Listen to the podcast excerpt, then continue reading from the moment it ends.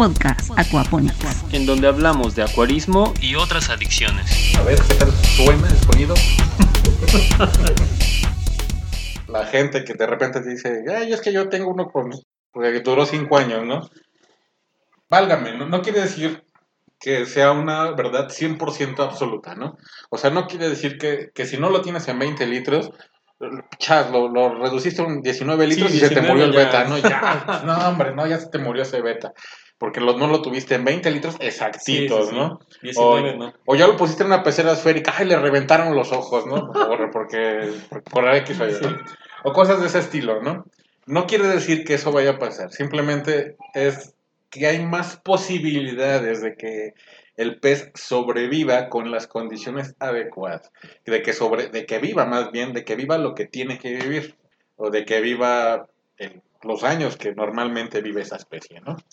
Por ejemplo, hace mucho yo leí sobre los peces globo que decían que su tiempo de vida promedio eran 5 años. Hasta que la gente se dio cuenta de que no es que vivieran 5 años, es que no los tenían en las condiciones adecuadas. El, pro- el promedio mínimo era como de 10 años, pero como no lo, como siempre los tenían en agua dulce, Ajá. pues no, o sea, acortaba su tiempo de vida a la y mitad. la gente asumía que eso era lo Y normal. la gente asumía que 5 años pues era lo, lo adecuado, que un pez globo moteado, por ejemplo, este, solo vivía 5 años, ¿no? Pero entonces cuando se dieron cuenta de que puedes tener un pez globo moteado este, en agua salobre, que es el agua, eh, digamos, entre marina y dulce, eh, eh, su, su tiempo de vida se extendía hasta 10 años. Entonces, pues ya ahí tuvieron que modificar un poco las, las fichas, ¿no? Las fichas técnicas sobre el pez. Y precisamente a eso nos referimos con lo del beta, porque podría parecer, parecer común que te vivió, no sé, un año, dos años, ¿no? Lo que le viva la mayoría, pero pues, podría vivirte pues, bastante más, cinco, Sí. seis años. Entonces, de eso se trata, de, de aumentar las posibilidades de éxito. Sí, claro. El, el asunto este de, de lo común o de lo que estamos acostumbrados a ver, pues no necesariamente es lo correcto, ¿no? Y eso aplica a un montón de cosas en la vida. Pero en el caso de los betas es un clásico que la gente asume que el beta puede y está bien que viva en cantidades miserables de agua como un vasito o una esferita, ¿no? Y la gente hasta se sorprende o incluso considera inadecuado cuando ven a un beta con un filtro un acuario grande, dicen, ay, ¿cómo crees que salvajada, no? Si ese pez no lo necesita. Y bueno, pues es, es bastante eh, entre chistoso y, y deprimente. Ya mencionamos que un mínimo 20 litros, hablamos de algo sugerido, pueden ser 19, pueden ser 15, pueden ser 25, pueden ser 36, pueden ser 100. Estamos hablando de algo más promedio, o menos, ¿no? ¿no? Aprox. Mencionamos también que con un filtro, ¿sale? Que el filtro, independientemente de que el beta no lo necesite para respirar, pues es importante para fines de manejar sus desechos. Todo acuario que está funcionando, que tiene vida de manera prolongada, tiene un filtro, solo que a veces no, no lo notamos. A veces es un filtro natural. Hay estanques que no tienen un filtro como tal, pero la filtración son un montón de plantas que están haciendo una filtración de manera ah, natural, biológica, más bacterias y demás, todo un ecosistema. A veces el filtro eres tú cuando estás haciendo cambios de agua.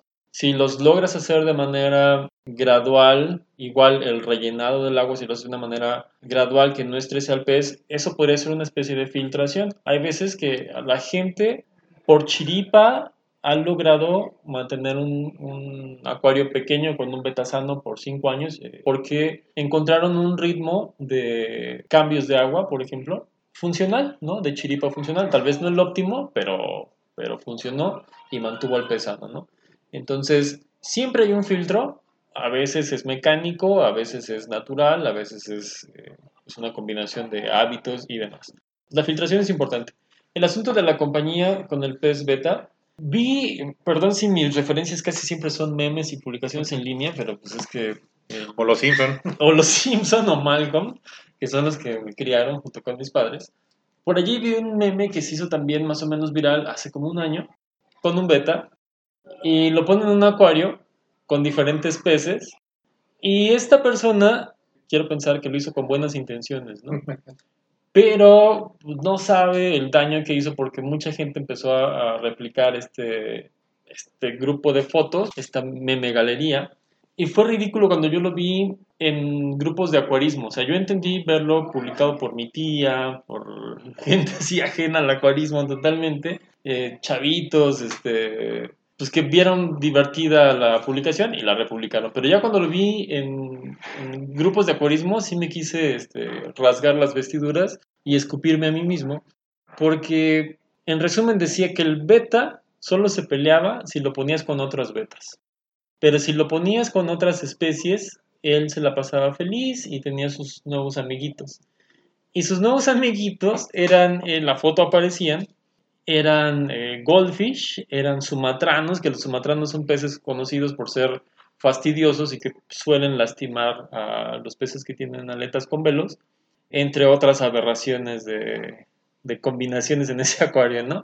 Entonces, eh, no, o sea, el, beta no es que solo se pelee con otros betas y no es que si son peces bonachones, que de nuevo estamos humanizando a los peces, eh, la libra. Hay dos reacciones en un beta, que serían como las dos reacciones típicas cuando tú lo pones con otros peces. Una es la clásica de animal despiadado y pez de pelea, que los ataca, ¿no? Si le pones unos guppies, en especial muy coloridos y con velo, el beta va a asumir que son otros betas este, chiquitos gandallas y se les va a aventar encima. Esa es la clásica.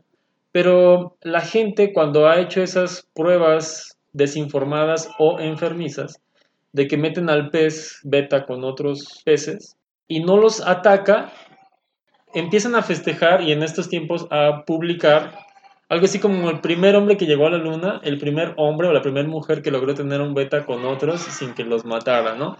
Pero es que la otra posible reacción en un beta es que no los ataque, que no se ponga violento. No se ponga punk. Sí, en lugar de que se pone punk, eh, se, se, retrae, se chivea, se agüita, se va a su rinconcito y ves al beta, y digo ves entre comillas, porque casi no lo ves, porque se la pasa en algún rincón escondido, porque algo así como diciendo, ya valió gorro, ya se metieron a mi territorio, son demasiados peces, no los puedo echar a todos, y se retrae, se reprime, guarda todo ese estrés, ese estrés eh, afecta la capacidad de su sistema inmunológico, y el pez termina por morirse, ¿no? Eh, y la persona dice, pues es que yo tuve un pez exitosamente, un beta, acompañado durante tres años, ¿no? A ver, mátame esa. Tú me dices que no se puede y yo sí lo hice. Bueno, en general, pues ese tipo de, argumentos. ah, yo lo he hecho y, y funcionó y nada, nada puede malir sal. Ay, es de lo peor, porque también, por mucho que, que tú le digas a alguien, es que no es, no es, ah, pero las evidencias demuestran lo contrario, ¿no? Pero, pues en este tipo de cosas, un evento aislado no puede considerarse como una evidencia de algo, ¿no? este, normalmente lo que se dice es porque hay evidencias de que en un porcentaje mayor tienen un mayor éxito que otras, ¿no? Pues a eso se refiere, que va a haber un porcentaje mayor de, éxito, de, tenerlos bien y adecuadamente a tenerlos en un, en vasito, ¿no? Entonces sí, eso de hoy. Sí, y de nuevo la motivación, ¿no? O sea, ¿qué te lleva a meter a un beta con otros peces? O sea, yo puedo entender que un día, este, no sé, tu perro tiró la pecera de tu beta, lograste rescatar al beta y el único lugar donde lo puedes meter, pues es una pecera donde tenías otros peces, ¿no? O sea, se entiende, es una situación de emergencia. Pero si tu plan es meter a un beta en otro acuario con pirañas, ¿no? Con mojarras, solo para demostrar que eres el primer hombre o la primera mujer que logra eh, criar a un beta de manera sociable, pues no está chido, ¿no? Porque es una motivación un poco rara, por decirlo menos, egoísta porque quieres lograr algo o demostrar algo, o estás intentándolo porque no sabes si va a suceder. Y el, pobre que está en medio de tu experimento pues es el, el, beta, ¿no? Entonces, siempre lo mejor es partir de cuáles son las necesidades, cuáles son los requerimientos que va a ayudar a mi beta o al pez que tengas en ese momento a vivir mejor, ¿no? A tratar de darle las mejores condiciones de vida yo lo veo así, cuando tú eh, adquieres un pez, comprado, adoptado, como, haya llegado a ti, eh, si fue por tu decisión, pues antes de hacerlo deberías considerar si tienes la capacidad de tiempo, de ganas, de carácter, este, de paciencia para cuidar esa especie, ¿no? Si no, pues no es a fuerzas, o sea, puedes, este, hay otros hobbies, ¿no? O sea, tejido. Puedes cuidar un cactus. Sí, es lo que, esa sería otra. Ese, ese ejemplo lo quería usar para cuando hablamos de plantas acuáticas que lleguen a preguntarnos por plantas fáciles, ¿no? Tengo Sí un cactus. me, sí, sí, me dan ganas de, de sugerirles un cactus y de los fáciles, porque también hay unos bien complejos. Pero bueno, entonces, eh, resumiendo lo que hemos mencionado hasta ahorita, porque ya llevamos como tres días de grabación, este, unos 20 litros, un filtro, igual que no produzca mucha corriente, porque los betas, en especial los que tienen velo, Son de aguas calmadas. son de aguas eh, tranquilas, sin, sin compañía. Si realmente quieres ponerle compañía, pues pueden ser caracoles. Incluso podrías tener cierto tipo de... Coridoras, tal vez. Podría ser corredores en un acuario con buen tamaño o gambas en un acuario bastante plantado que les permita a las gambas vivir como en el, en el underground y, y el beta por, por arriba, ¿no? Sí podrías tener ciertos acompañantes al beta, más que compañía para el beta, serían como compañía para ti, ¿no? Para que tu acuario no se vea tan vacío según tú. Este sí se podría, pero pues siendo bastante calculador, ¿no? Y Y más que compañeros es, este, ¿qué otro pez le meto para que se vea más pululante Ajá, mi pecera? ¿no? exactamente. Porque quiero que se vea. Esa es la hervir, motivación. eh, Sí, pero si, hervir. si tu pregunta o si tu, si tu punto es qué compañía necesita mi beta, no necesita nada más, ¿no? En cuanto a plantas eh, u otro tipo de decoraciones, pues sí, ¿no? A un beta le viene bastante bien tener dónde reposar o dónde esconderse, dónde estar cazando, porque son peces eh, con este instinto, ¿no? De cazar. Las plantas flotantes les encantan. Sí, sí, sí, sí. La lechuga, la leteja, Elódeas. limnobium. El asunto de los taninos también me parece importante. No es obligatorio, pero les viene bastante bien. Ayuda a tener unas condiciones tanto de color como de, ah, ¿cómo decirlo?, comportamiento en general. Se suelen utilizar hojas de almendro, este, las estas piñas de, De aliso. de aliso, maderas, raíces y cuestiones por el estilo. Ahora, hay un punto que sinceramente muchos descuidan en cuanto a los betas y esto tiene que ver con la temperatura. Eh, los betas son súper resistentes, ¿no? Eh, pero son peces tropicales, aunque pueden resistir temperaturas bajas, pero de nuevo volvemos al punto de si, si el punto es darle lo mejor, la temperatura tropical, el rango tropical es lo ideal, pero aquí el punto que yo digo que se suele descuidar es la temperatura del aire. Porque si bien en el mejor de los casos cuando el acuarista le pone su calentador al beta, por ejemplo aquí en Querétaro, ¿no? En invierno se pone bastante loco el frío.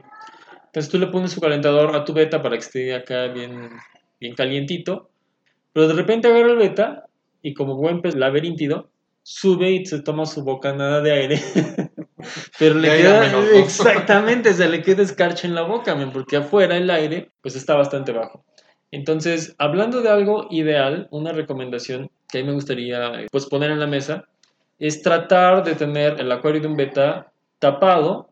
Una, porque suelen ser peces que saltan. Si de repente una mosca anda o un, zancudo anda por ahí rondando en la superficie de tu acuario, al beta se le va a antojar y va, puede brincar y si no le calcula bien cae en tu sala, ¿no? Cae en el piso y pues ya fue. Si no se muere del trancazo, se muere pues de deshidratación. Entonces, tener tapado un acuario de un beta, además de que te evita el riesgo de que brinque y se caiga y caiga afuera. Digo, si brinca y cae adentro, pues qué chido, ¿no? Pero si brinca y cae afuera, pues a menos que rebote y vuelva a caer adentro, pues ya fue. El hecho de tenerlo tapado ayuda a que la temperatura del aire no sea tan distinta a la temperatura del agua. Entonces, cuando el beta saca la boca y toma su bocanada de aire, pues ya no siente tan drástico el shock. Y más allá de que se le vayan a destemplar los dientes y ya no vaya a poder tomar café el resto de su vida, el asunto es otra vez que los shocks, los cambios drásticos suelen provocar o desencadenar asuntos de salud en los peces. En todos, de hecho, ¿no? Sí, sí, sí, sí. Salte de bañar con agua Sí, claro. para hervir pollos en pleno invierno en Querétaro. pues no. O entra al Oxxo que lo tienen con el aire acondicionado y sales con el infierno que está afuera y catarro seguro. Entonces, ese es un punto también, eh, te digo, suele descuidarse, pero si estamos hablando de un acuario ideal, es algo pues también eh, importante, ¿no? Y pues bueno, asuntos genéricos, pues los puedes encontrar en las fichas en internet, ¿no? Alimentación, temperatura, pH y demás. Pero ahorita quisimos hablar de asuntos como más prácticos y como que las razones detrás. con esto acabo yo mis puntos. Hay Has gente hecho que... medio podcast. Sí, ya. bro, ya Ya apenas va a ser el podcast más largo del- de la historia. Pero, bueno, bendita edición, luego le cortamos todo lo que dijo Nacho y pues ya va a quedar resumido. este, no, un punto importante es que hay gente que te dice, no, mira, yo he tenido a mi beta en una cubeta, no tiene calentador, no tiene nada, este, o en la pileta, ¿no? Pues sí, brother, pero tú vives en Acapulco y en Acapulco estás en la zona tropical, ¿no? Entonces, pues tú no necesitas ponerle calentador en invierno pero estamos hablando de pues, condiciones que deben de tomarse en cuenta en cualquier lugar. Si tú tienes el calentador puesto en 24 grados, un calentador automático, y estás en Acapulco, pues nunca se va a prender porque siempre va a estar la temperatura de manera natural. Pero si estás en el centro del país, en el norte del país o en otro país en donde no estás dentro de la zona tropical, no te puedes dar esos lujos y no te puedes basar en que alguien en un grupo te dijo que él había tenido exitosamente y que además es criador de betas y no los tienen piletas de cemento sin calentador. Pues sí, pero él vive en la zona tropical, ¿no? Entonces, siempre partimos de las fichas técnicas, de las necesidades. Y aparte, cuando hablamos de fichas técnicas, mi sugerencia es chéquense tres o cuatro o cinco y váyanse por la más puritana, ¿no? Porque luego hay fichas técnicas que son una salvajada. No, sé quién las hizo, si estaba ebrio cuando las hizo, ¿qué onda? Pero bueno, son puntos que se tienen que tomar en consideración. No lo que funciona en un lugar va a funcionar en otro, porque son condiciones climatológicas distintas. Mi estimado Nacho, ¿algo más que quieres agregar? Creo que es todo por el momento. Ya este podcast se extendió considerablemente. Pero de igual manera, pues seguiremos hablando de este tipo de temas de importancia y relevancia acuarística. Ya saben, si quieres un beta, resumiendo todo esto, una esfera. ¿Qué más le ponemos a la esfera, Nacho? Piedritas de colores, plantas de plástico. Eh, un Bob Esponja eh, sería lo ideal, porque todos sabemos que un acuario sin Bob Esponja, pues no es acuario. No sé cuál. Y un Nemo, un Nemo de buscando a Nemo, aunque sea de plástico, pues, obviamente no puedes combinar. Claro, y siempre es importante pues darle eh, compañeritos a nuestro beta, ¿no? Puede ser un, eh, un pez globo, como decías, por eso mencionaba Nacho pez globo, porque es uno de los mejores acompañantes. si es moteado mejor, porque así se motean juntos y todos felices y contentos. Pues esperamos que les haya gustado. Por cierto. sí, por favor. No escuches solamente el final del podcast, escúchalo todo, por favor. Sabes, estamos en Aquaponics, queremos ayudarte a hacer acuarismo inteligente. Saludos. Podcast Aquaponics. Conoce más de nosotros en aquaponics.com. y síguenos en nuestras redes sociales.